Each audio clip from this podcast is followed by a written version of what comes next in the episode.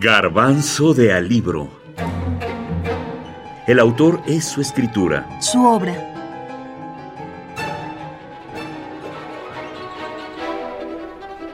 La Divina Comedia. Dante Alighieri. El infierno. Borges critica o se burla que para algunos poetas todo cabello de mujer es oro y toda agua es cristal. Dice, ese mecánico y grosero alfabeto de símbolos desvirtúa el rigor de las palabras y parece fundado en la indiferencia o en la observación imperfecta. Todo para afirmar que Dante en la Divina Comedia se prohíbe ese error. En su libro asegura, no hay palabra injustificada. La Divina Comedia consta de tres partes, Infierno de 34 cantos, Purgatorio de 33 y Paraíso con 33 capítulos o cantos. Lo obvio es decir que es un camino que obliga a pasar por un rechazo del pecado, infierno, purificación del arrepentimiento, purgatorio, que permiten llegar a la felicidad humana y religiosa, el paraíso. Pero interpretaciones hay como lecturas existan. La admiración que tuvo por el poeta Virgilio, escritor de la Eneida, fue tal que lo convirtió en el guía del protagonista, quien fuera el propio Dante dentro de la Divina Comedia. Poeta, te requiero por aquel Dios que tú no conociste, para huir de este o de otro mal más grande, que me lleves allí donde me has dicho, y pueda ver la puerta de San Pedro y aquellos infelices de que me hablas. Entonces echó a andar, y yo tras él.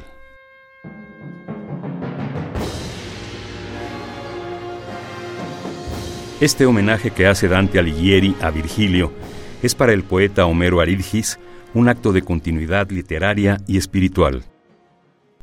Bueno, yo creo que es un es un es un acto de continuidad literaria y espiritual, porque hay, que recordar que el italiano este pues viene eh, viene del, del latín como el español, el francés, pero sobre todo el italiano es un es un idioma que se, que se derivó del latín.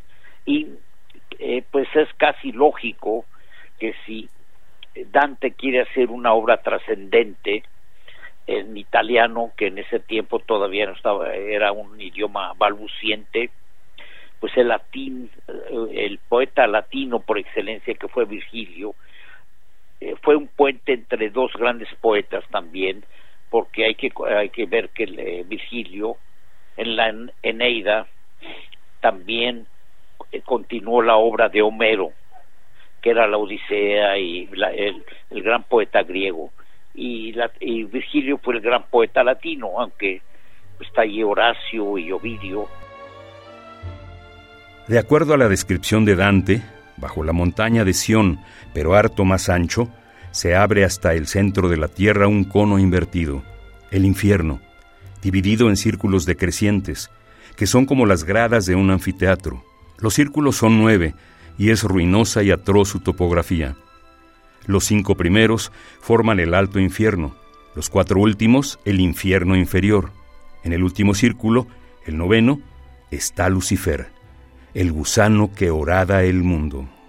En estos nueve círculos nos encontramos personajes de todo tipo, el recorrido empieza después de que Caronte, el barquero infernal, los cruza en barca a través del río Aqueronte para llegar al limbo, el primer círculo del infierno. En el tercer círculo están los glotones. En el cuarto se encuentra Plutón. En el octavo hay diez grandes fosos circulares y concéntricos, donde habitan los fraudulentos. En el noveno hay algunos gigantes, además de los que pecaron por traición. En ese círculo, como último obstáculo, vemos a Lucifer, algo que ya habíamos dicho. Esta parte es la favorita para muchos lectores. Entonces el infierno pues sigue siendo el gran el, gran libro, aunque el purgatorio y el paraíso pues sí, siguen siendo grandes eh, libros, pero el infierno sobre todo es el punto de referencia de la Divina Comedia. Homero Aridgis, poeta, Dante Alighieri, Divina Comedia.